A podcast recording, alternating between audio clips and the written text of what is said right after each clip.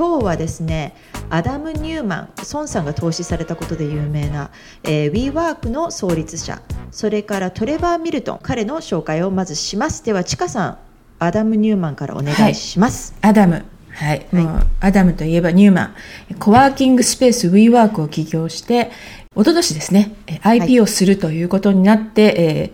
爆発したと。でその後孫正義さんがソフトバンクの IR でごめんなさいと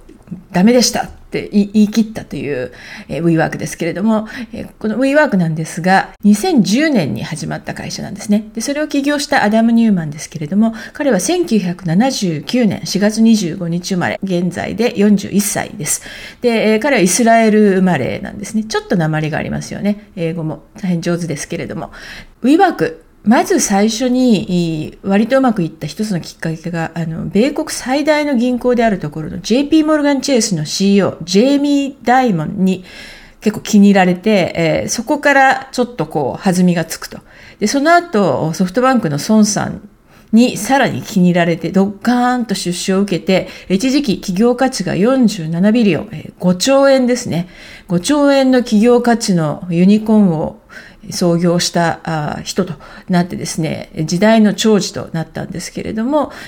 2019年の秋に IPO をするという発表して、そのファイリングした書類がですね、あまりにもひどいので、そこでこけて会社も追放され、去年の頭ぐらいからイスラエルに家族全員で引っ越してそちらに今はいるということです。で、えー、その S1 ファイリングなんですけれども、もう見た瞬間にですね、結構腰が抜けるって感じなんですけれども、二つ目の文章がいきなり Our mission is to elevate the world's consciousness ということで、えー、我々のミッションは世界の意識を高めに上げることと。何ですかそれは。どんなあの怪しい宗教なのかという感じなんですけれども、えひたすらそういう感じでですね、宗教的なあアダム・ニューマンすごい、WeWork すごいという話ばかりで、え何がどう儲かるのかという話が全然ないということで大変問題になったと。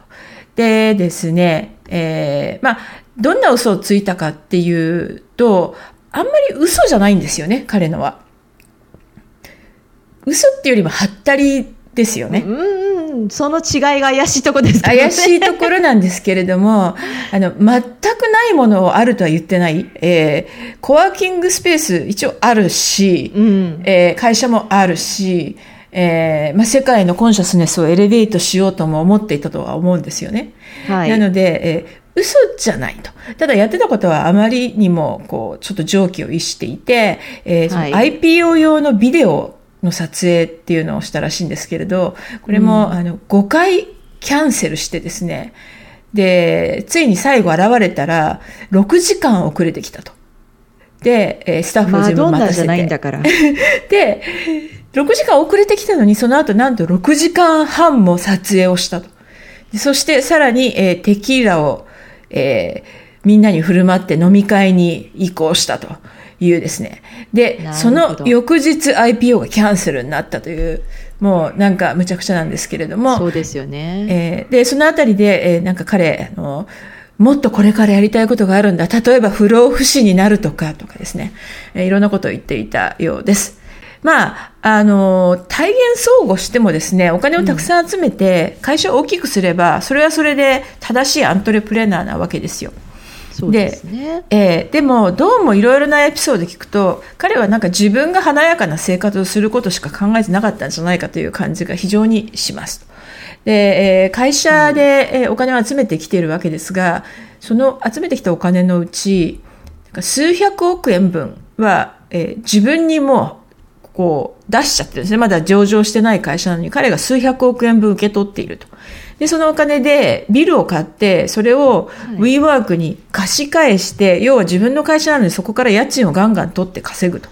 いうようなことをしていたりですね、ニューヨークの本社の中には、はい、あの、彼用の専用サウナがあって、で、さらに、あの、子供の学校まで設置して、あれ、子供5人ぐらいいるんですよね、彼、確か。ね、全部、なんか小学生以下のちっちゃい子なんですよね、確か。うん、それが5人ぐらいいるんですが、で、奥さんもまあ会社で働いていると。で、えー、とはいえ、会社の中になんと学校を作ってしまうんですね。で、うん、えー、そこで非常に高価な学校で、あまり社員とかも、あの、使えないと。でも彼の子供5人はそこの学校で、えー、ものすごいいい先生に教わるというようなことをして、で、まあ、サウナもあるんでですね、会社の中でバスローブ姿でうろついてたというようなこともある模様です。ごめんなさい、2メートル近い人間がバスローブで歩いてるってことですか？そうですね、彼、身長196センチで、こう、バスローブで、あの、ロン毛で歩いてたら、ちょっと異様な感じではありますよね。で、えーで、かつですね、あの、いろんなところでプライベートジェットがで、えー、人をもてなしたがると。で、はいはい、えー、ちょっと何かを見に行こうっていうような、あの、視察に行くっていうだけでも、わざわざその相手の人と、プライベートジェットのプライベート飛行場まで呼んでいくとかですね、えー、会社のオフサイトにも、えみんなには、あの、倹約するようにとか言いながら自分はプライベートジェットだかプライベートを、えー、ヘリコプターだかで登場したというこ、ね、これところで呼ばれた方も面倒くさいんですよね。プライベートジェットの飛行場まで行かなきゃいけないっていう。そうそうそう。あの、普通の車で行ったら3時間のところに、えー、飛行場まで2時間かけて行って、そこから飛行機に乗っていくみたいな、なんかほとんどメリットがなかったりとかいう時でも、うん、えプライベートジェットを持ちたが、あの、入れたがると。で、かつ、えーイスラエルに一度プライベートジェットで行ってるんですよね。で、その中で、えマリファナパーティーをしていたと。で、まあ、アメリカほとんど今マリファナ合法なんですけど、イスラエルでは非合法であると。うん、で、えー、そのプライベートジェットのパイロットが結構ビビってたらしいんですが、まあ、そんなこともあったと。あっちゃで、奥さんがちなみにグイネス・パートロってあの、有名なハリウッドの女優さんのいとこかなんかですよね。そうですね。あの、有名な、えー、ブラピの元カノですね。えーライフスタイルグルとして。そう。で、グイネス・パルトローがやっている、あの、オンラインサイト、えー、あるじゃないですか。はい、グープよく使います。でも、グープもかなり、あの、あさっての方向にちょっと飛び抜けてませんか？あの、行きまくりですね。あの、例のなんとかの匂いのするキャンドルとかですよね。あの、あと、なんか、ちょっと、あの、とんでもな、えー、精神世界についての何かを言って、うん、それの、えー、素敵なあのガラスの玉を売るみたいなそういうビジネスだったりしてですね。結構そうですね。あのちょっとアルタネティブ的なそれが結構アダムの話を聞いてるとそのどっかでキャンプしてコンサートしてとかってこうトランスに入るようなうん、そういうところも似たようなのがあるのかな憧れがと、ね、そうですね。なんか一時期どっかで隣に住んでたんじゃなかったでしたっけ？そうですね、えっと、コネチカットじゃないどっかのリえニュえ？なんだっけ？ニュなんだっけ？あのすごい有名なところ、うん、芸能人がよくいるビーチタウンで,、えー、でですねそのグネス・パルトローのいとこであるところの奥さんもかなりこう精神世界に入っちゃうニューエイジ系の人だったようで、はい、えー、ウィーワークが買収しようとしてる会社に行ってなんかエネルギーが良くないとか言ってやめちゃったりとかですね。なんか、あの、もう、むちゃくちゃだったみたいで、どうもその IPO をする時の S1 ファイリングも奥さんの好みがかなり入っていた模様です。で、えー、S1 ファイリング、その IPO するために、証券取引所、あの、の監督庁に出す書類なんですけれども、その中で169回アダムと呼ばれていると。アダムは、アダムは、アダムは、169回出てくると。じゃあ、まあ、普通に読むとどう考えてもおかしいですよね。ね。ありえないですね。普通はそういう書類では CEO はミスターなんとか、だからアダム・ニューマンの前だったら、えミスター・ニューマンって言われるのが普通なわけですよ。だけど、もう、あの、ファーストネームだけっていう、ファーストネーム呼び捨てって芸能人ぐらいですよね。まあ、ブランド化してますよね。そうですね。はい、なので、えー、まあ、169回アダムといえば S1 ファイルも通るんじゃないかと思ったけれども、出してみたら意外に通用しなくてですね、世の中にボコボコに、ボコボコにされて、えー、ボードミーティングで、えー、お前は出ていけということになって、その後、ソフトバンクが何とかさせられているという今ですね。でもその何とかさせられてる中でも結構美味しい思いして出てますよね。そうなんですよ。あの、会社がやってる間に数百億円も会社からお金を、会社っていうか投資家からのお金を自分のポケットに入れて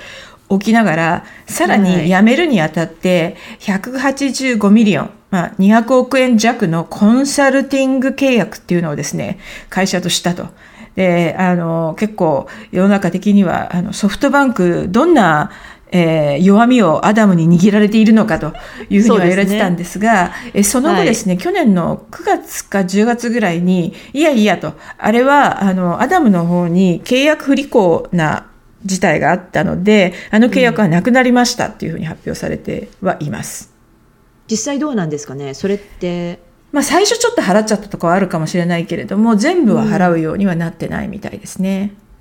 で今は彼はそのでもそれでも結構なお金をもらってると思うのですが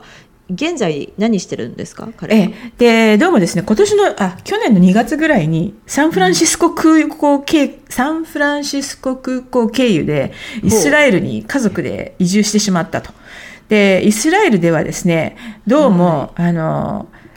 プチセレブとして、えー、生活しているらしく、あの素敵なパーティーとかに行くとですね、お金持ちのマダムとかがツーショットで写真を撮ってとか言われて、えー、人気者であるということでですね、イスラエルプチセレブ生活を送っているというのがアダム・ニューマンの今ですね。はい。なるほど。じゃあここで、まあ、対抗するのがあの知ってる方はまず少ないかと思うんですがトレバー・ミルトン、えー、トラック業界の革命者と一時は思われました、えー、彼はどんな方かと言いますと,、えーと、EV メーカーニコラ・モーターズの、えー、創立者です、えー、どういう会社かというとえー、水素燃料電池トラックの開発を謳ってトラック界のテスラと言われておりました。で2020年6月に米国の株式市場ナスダックにスパック上場を果たし一気に、えー、トレバー・ミルトンはマルチビリオネアとなります。それがその後実質あの実質が暴かれ大変なことになります、えー、株のショートセラーで有名なグループにトレバーの主張そしてニコラ・モータースはテクノロジーも全て偽りであり実質空の会社であるということがスパック上場した3ヶ月後に暴かれるんですね。でどういう人かというと彼は1981年4月6日テキサス州ヒューストンに、えー、のユニオンパシフィックという鉄道会社の社員であった父親と不動産業者に勤める母の間に生まれてます、えー、彼現在38歳。もともとちょっと怪しいところもあって、まあ、アントラプロナであることは確実なんですが一番初めにこの会社を始める前にちょっとバレちゃったのが2012年に彼の手掛けた天然ガスで走るというトラッククに既存トラックを改造できますよという会社を作って SWIFT 運送という結構こちらでは大きな米国では大きな会社にと契約を結びあの資金を調達するんですけれどもその後全くそれもはったりであるということで訴えられます。でニコラあのニコラ・モータースは、えー、っと2014年に正式には創業されますね。でそこから、えー、まだ存在しております。えー、メインは、えー、アリゾナの本社でどこでいろんな国をいろんなもういろんな国の会社を、えー、ニコあのニコラ・モータースの名のもとにトレバー・ミルトンは騙すんですが、まあ、ドイツやスウェーデンとかヨーロッパ各地のやっぱオートメーカーなのでパーツ専門者と提携を結んでは居城の実績を作り上げ、えー、取引先を騙し続けるのですが一番大きな詐欺が行われたのはやっぱりあの株式公開スパック公開をしている米国です。でなぜバレたかと言いますとですね2020年6月にスパック去年ですね、えー1年弱前にスパックで上場します。でその直後というか、まあ、3ヶ月後、9月8日にニコラ・モータースが、ジェネラル・モータースというアメリカでも一番大きな会社と、えー、提携を結び、GM が11%の会社の所有と、ニコラの、えー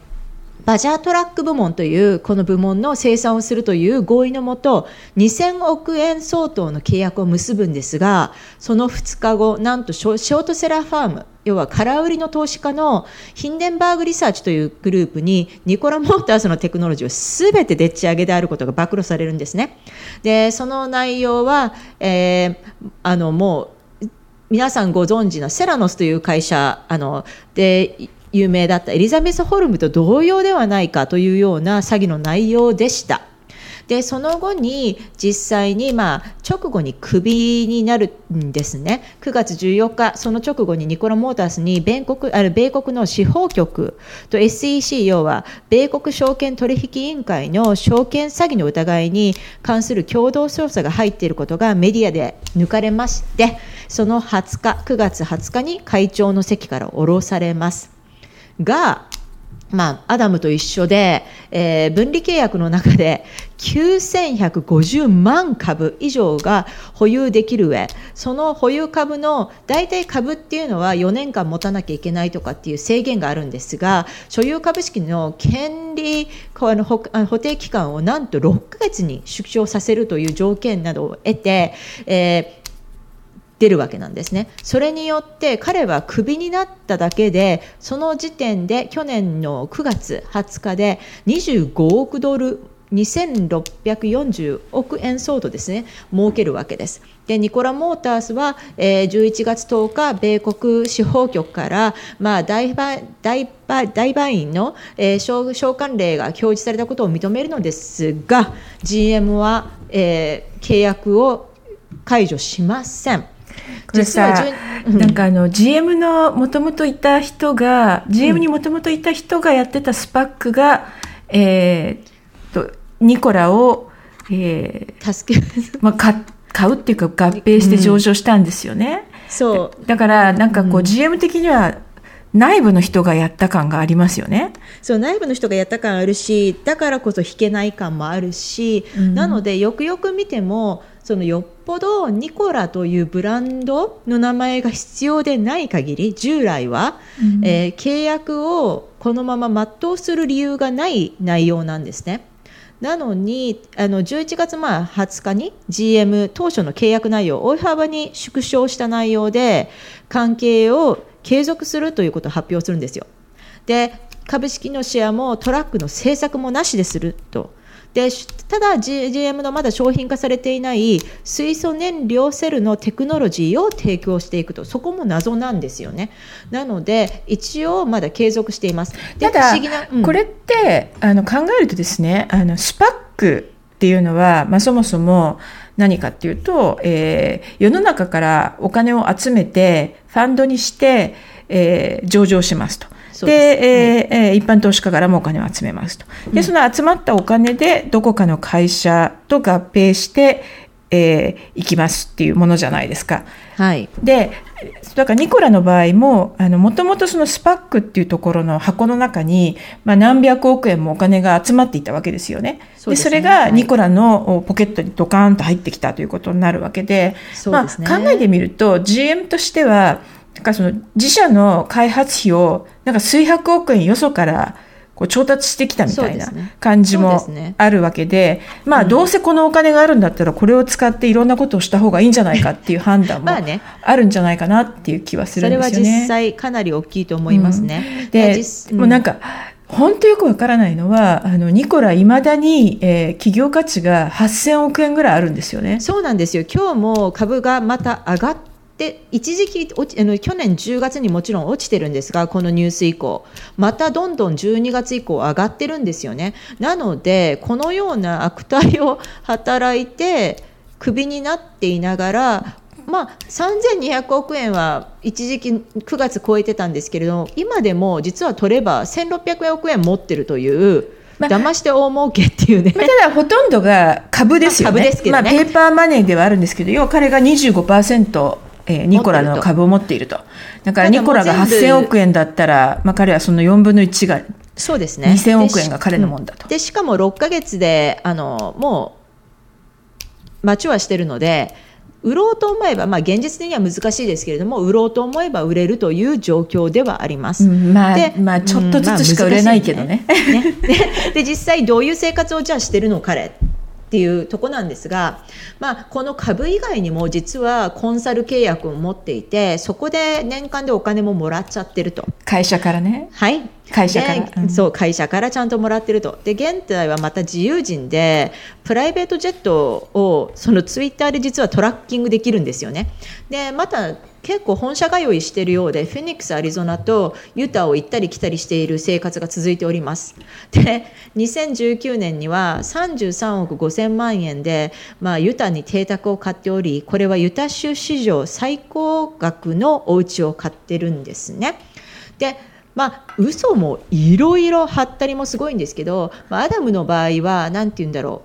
うイメージを売ってあそこまであの会社を大きくしてるじゃないですか。ニコラの場合はトレバー・ミルトンの場合はちょっともっと悪質でまあ、ニコラのバッテリーとか新素あの水素燃料電池の開発っていうのも中は嘘だしで低価格で水素の開発成功もできたよっていうのも嘘でありあの2016年に大々とプレスも呼んでニコラ1というトラックの公開もしたんですけれどもこれも全部動くんだよこれはもうプロトタイプすべて動くんだよっていうのを皆さん YouTube でもビデオニコラ1探してみてくださいすべて茶番劇嘘でした。中でも もうワイヤーとかも。あれすごいおかしいのは、まずそのビデオにあのタイトルがついてて「E モーション」っていうあのエモーションじゃなくて「E」で「モーション」っていう。タイトルがついててトラックがなんか荒野をこう疾走してるね、あの動画なんだけど、はい、なんとそれは、あの、荒野の中にある坂道の一番上から転がして、スピードがついたところで撮ったっていう。そうなんですよ。それもまた2018年に、またトラックビデオがまた他にも出ておりまして、それも、あの、傾斜を考えて、このヘビーなトラックを転がすことによってスピードも出ていると。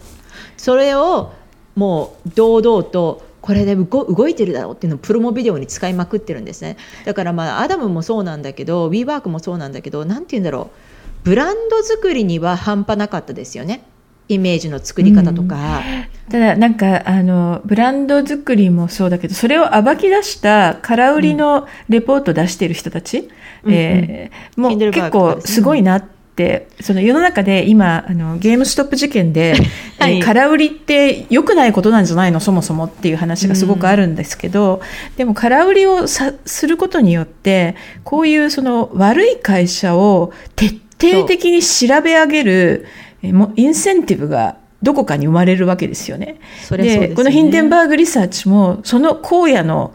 坂道に本当にでかいトラックを持って行って、ニュートラルに入れたら転がるかどうか試したっていう。そう、そこまでやるそこまでやれないですよね、普通。ジオタグで調べて、あの地形も調べて、この坂だっていうのをまず突き止めて、うん。トラックを転がしてみるというね、うん、まあなんかここはやっぱりヒンデンバーグいい仕事したって感じですよね。本当にそうです。でここで一つ皆さんすごいのは何がすごいってなんか不思議なんですよね。スパック上場できた自体がまずすごいっていうのがまず一つなんですよ。その一つの理由としては会社のトップに堂々とどう考えてもありえない人人々を雇ってたんですよ。もともと考えてみてくださいこれ EV トラックの会社で水素をエネルギーとする会社を作るあのをあのバッテリーを作るということを謳っていたにもかかわらず例えばハワイ島で職人だった弟トレバスをなんとニコラ・モーターの水素燃料開発部門トップに就任させてですねしかも5年間。なんかさハワイであのプールのあの、修理してた人じゃなかったでしたっけ？そうそう。玄関口、あの、いわゆる家の玄関口のセメントをきれいに引く仕事をしてたんですよ。セメント引きだったんですか？そうそう。そうそう。それを、あの、実際に LinkedIn に行くと、彼の、あの、ちゃんとレズメは、そこは真面目に、あの、玄関口のセメント引けますっていうのを写真付きで載ってます。で、その次がいきなり水素燃料電池。開発部門、はい、トップもうすごい飛んでますそして水素ステーションネットワーク開発部門だから要は水素燃料ステーションをにあのアメリカ各国に置くぞって謳ってたんですけどそのインフラ開発責任者はアイダホ州のゴルフクラブのジェネラルマネージャーまあ、土地を知っているみたいな。そう、土地は知ってるけど、水素ステーションのネットワークはねっていうね、しかも開発部門。そう。で、世界初のその開発を担うソフトウェアエンジニアはなんとエンジニア兼ピンボールの修理屋さんだったんですね。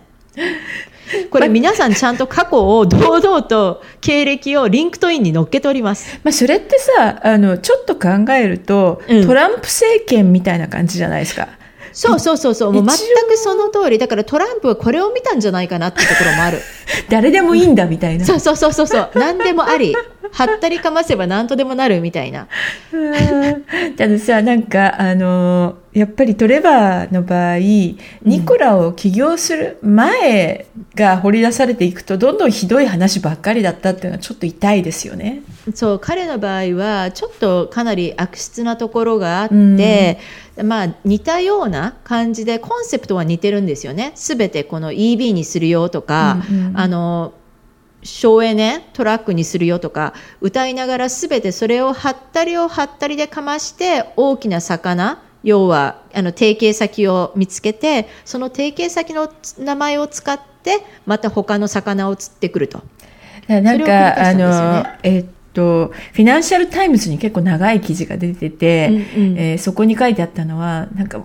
結構ですねあの個人投資家を踏みにじってきたと。いう歴史がかなりあるらしくて、はいうん、あの2009年まずそもそも大学1学期通っただけで中退するんですよね。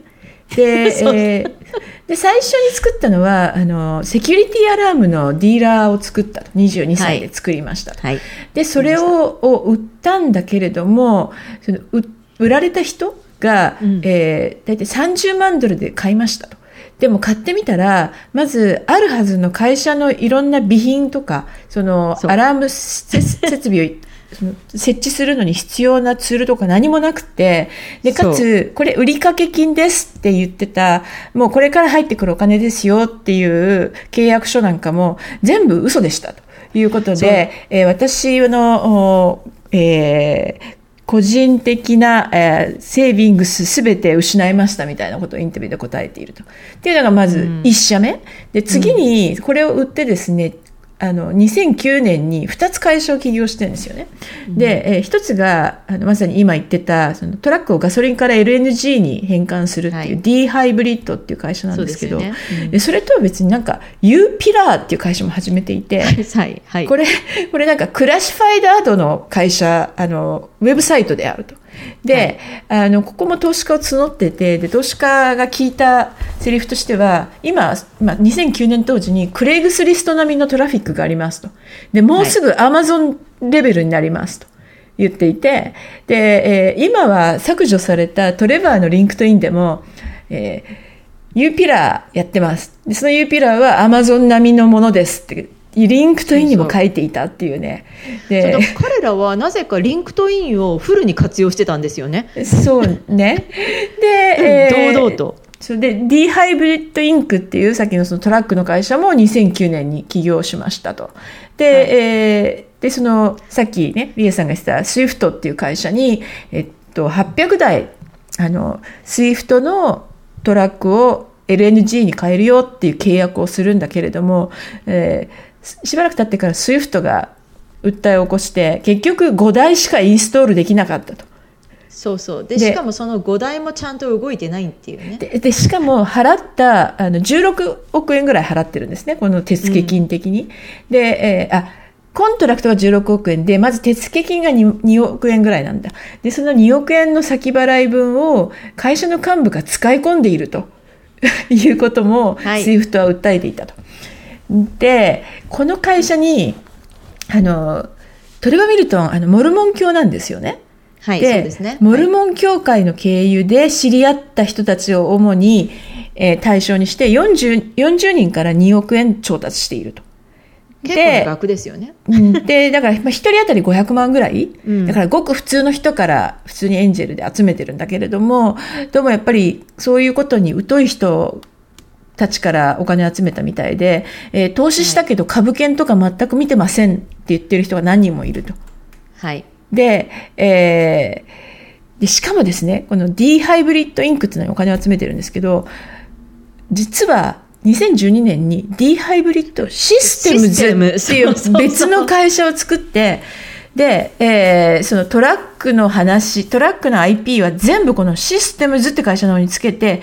これを売却するんですよね2014年にそれをワーリントン・インダストリーという会社に2014年に売っちゃいますはいそうすると、その、もともと投資した40人の人たちは、何にもない D ハイブリッドインクの方と残されてしまうわけですよ。そうですよ。で、えーどういうことっていうと、残念でした。あなたが投資したのは間違いでしたって言って終わってるんですよね。の空ですっていうね。そうそうなんか、ここの時点でもねこの時点でもう、なんていうか、あの、まっとうにやる気はないなっていうのが、そうです。この彼はちょっと黒い、かなり黒いですよね。うんすべてに関して。でプラス、なんか、それとは別に、あの、二人から、えー、レイプされたという訴えも出ていて、ではい一個は18歳の時に15歳のいとこをなんか親戚の葬式かなんかでですね、押し倒したと。で、もう一個は22歳でもやっぱり15歳の相手で、で、誰か他の人に、僕あの、若くてバージンな子が好きなんだよ。へっへっへって言ってたっていう証言も出ていて、もうなんかかなりですね、もう全人格的にダメな感がありますね。そうですね。でも結構、だからこそなのか、ちょっとトランプに似てるのが気が強くてですね、すべて暴かれても、Twitter で暴れるんですよ。Twitter で、お前らそんなこと言ったら訴えてやるみたいな。で、メディアに対しても脅しまくってたんですね。なので、なんかでもそれで一度、あの、誰かにフェイクアカウントを作られて、そうそう。なんか逮捕されたとかいう、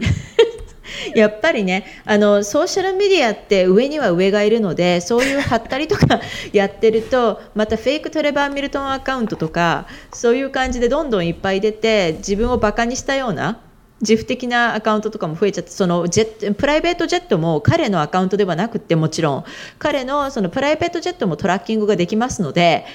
こいつ何やってんだっていうのでフォローするアカウントができてるんですよ。いやー、あとさ、なんか、あの、彼の言ったセリフで、アウトイーロン、イーロン、要はイーロンを、イーロンよりすごいことで、あの、任してみせるとか言っていて、いやー、それはちょっと無理じゃないっていう感じなんですけどね。そうですよね。で、嘘もやっぱりレベルがあるじゃないですか。うん話、あの、なんていうの、宇宙的なイーロンのその夢を語るのと、彼のレベルでの違いっていうと、例えば本社に、あの、3.5メガワッツ生産するソーラーパワーあるぜとか、天然ガス井戸があるぜとか、よくわけのわからない嘘を、あの、言うもんですから、皆さんエリアル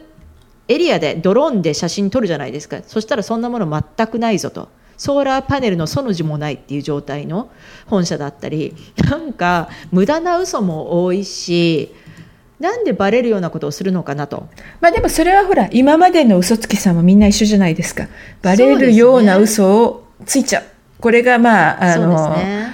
えーパソロジカルライヤーの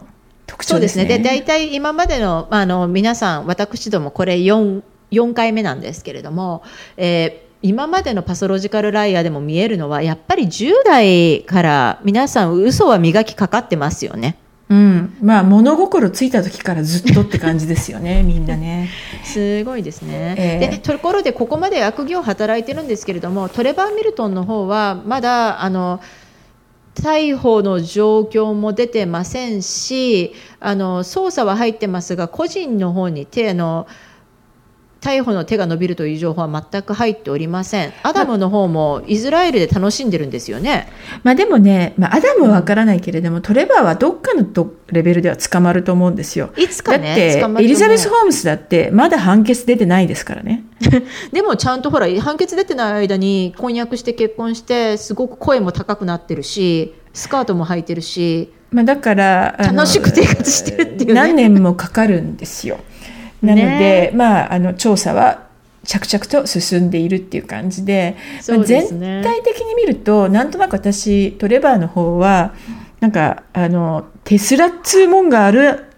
俺もテスラみたいなもんに投資したいっていうなんかそういう投資家側のなんていうの、うん。あの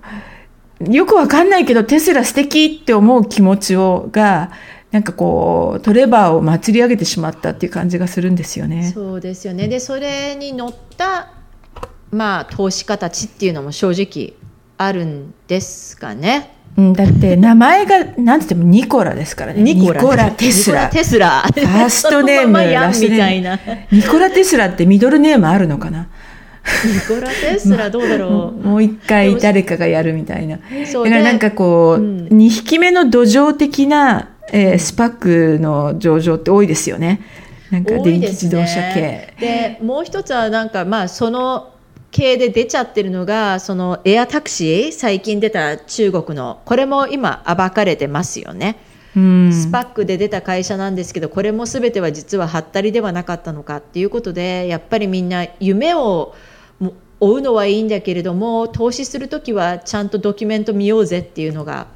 ていうかなんか、やっぱりね、イーロン・マスクがどれぐらい超絶的に変な人で能力が高いかっていうことを よく勉強すべきですね、みんな。そうですね。で、うんまあ彼自身もこの間のあのクラブハウスで言ってましたけど、俺の真似すんなっていうね。真似したら死んじゃう。あの、それってなんか、あの、ね、えー、1万 G の回転する壺に入っても死なない人みたいなのがイーロン・マスクなわけで、あの、そんな普通の人が真似してもどうにもできないわけですよ。でう真似しようと思う事態でダメっていう感じね。そうですね。で、まあ、だからなんか全体的に見ると、トレバー・ミルトンは、なんかその、実は私一番悪いのは、その、スパックで、えーニコラと合併した GM の元エグゼクティブって人が一番の悪人なんじゃないかっそうそうそうそうて思うんですけど。裏の裏で結構お彼その人もお金取ってるような気がするんですよあね。ていうか彼が SPAC の founder なんですよ。 SPAC の founder か。そうそうそう。彼、その、えっと、えー今、ニコラのチェアマンやってると思うんだけれども、はい彼が、あの、祭り上げれて作ら、作った SPAC が、ニコラと合併したんですよ。スティーブ・ガースキーっていう人なんだけれども。スティーブガースキーねえーで、いや、この人、一応なんか彼は救うぞっていうことで表向きには一応なんか彼のめあの彼のおかげで安定したっていうふうにはあのプレスでは回すようにはしてますよね。まあ、あの、要は、えー彼が偽物だってことになったら、それ GM の保険に関わるわけよ。うん、もちろん。だから、言えないだから何があってもそう。でも絶対まあ守ってる。この人が知らなかったはずがない。テスあのニコラが嘘だってって思うんですよ。だからこのスティーブ・ガースキーっていう人は、え2つのうち1つの可能性しかないと。1はとってもあの人が良くておバカさんであると。で言われるがままに「えー、そうなんだそうなんだ」って言ってマージャーに立ったとで2全て分かっていて要はあの分かっていて全部進めたと。さあどっちでしょう？まあ80 85%以上の確率で2でしょう？ん。う、うん、と私は思います。でそのアダムの方もやっぱりまあ何が止めたって結構アダムの方は見られてましたよね。あの New York University の professor とかあの前からおかしいだろう WeWork っていうことで まあかなり要は 要はだって不動産業だからね。そうなんです。よテクノロジーが全くないのにどうしたっていうところで結構今クエスチョンというか、まあ、ぎあのアメリカで疑問視されてたのは、まあ、こう S1 ファイリングで潰れた後にあのマサさんに孫さんにいやーなんかお金あげたけどどうすんだこのお金でいやー今から次のこと考えて次のこと考えてるんじゃなくてクレイジーに行きなよって言われて俺はクレイジーにしたんだっていうふうにアダムは語っているんだけれどもそのクレイジーがをちょっと助長しすぎたんじゃないかと。だからそこであのやっぱりプライベートジェットとか、うん。あの何十億円もする家をあちこちに買うとか、うんそういうクレイジーじゃないんだよっていうのをねどうどうどうっていうで止めるところがね。そうですね。で、やっぱりなんか、なんか私的には、あの、孫さんが気の毒だなってすごい、なんか、思う。まさかそこまでとんでもないとはっていう、そうそうそう、バカ息子が走っちゃって戻ってこなくなったっていうね。そうですね。で、なんか、まさか裸足でニューヨーク歩くようなおバカさんじゃあるまいと思ったんじゃないかっていうのはあいりますよね。やでもそうではあのうんまあでもそういうタイプの人って結構ねファウンダーいるからポーザーで入ったのかなっていう気もなんか彼はボノにでも憧れてたのかっていうようなこうねでもなんか昔なんかで見て、あの男性の場合、せ身長と障害年収の相関が高いとかいうのがあって、まあ、あなんちゅうか、こう、見た目が大事かなっていうことなんですかね。それって女性もそうじゃなかったでしたっけ背が高い人ほど収入が高いっていうのを私も何十年前に見た時にああダメだ私一生貧乏だって思いましたもん。女性もそうなのかな？なんか、あと、うん。男性は、あの、まあ、人がハンサムだと認める人ほど年収が高いみたいなのも相関が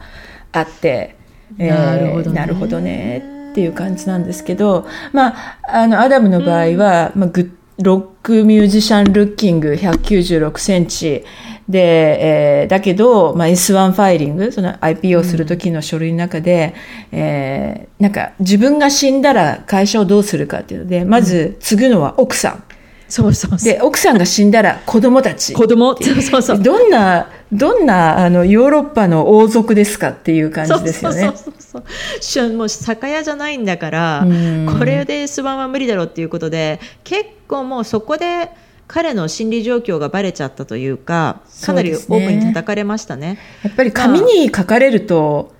なんかね、じっくり読まれてしまうからうね。んだからまあ結構感想的にはみんな競争的な状況になっていたと。うんあのだって宗私、教あの、S1 ファイリングって、まあ、あの、投資銀行とか弁護士とか、まあそういう会社の、なんていうか、下っ端の人が一生懸命せっせと書くわけですよ。はいうん。で、なんか下っ端の人たちかわいそうだなってすごい思っちゃった。なんか、この何もない会社どうしたらいいのとか言って。必死にねで、奥さんがわけのわからない、エレベートコンシャスネスとか言って、うわーもうこれ書いちゃおうよみたいな。でしかもなんか普通の S1 ファイリングとは違ってかなりスタイラライズされたファイリングが来てみんなビビったって言ってましたよね。うん。なんか奥さんが、あの、相当手を入れて、あれ、なんだっけ、ヴォーグだっけ、えーどっかのデザイナーを入れて作ったんですよね。そうそうそうだからファッションマガジンのようにやたらイメージが多くて、いやいやコンテンツどこよっていう話だったというそうよね。でもまあ、まあそこまでぶっ飛んじゃってる人がもう面白いなとは思うんですけど外から見てるとね、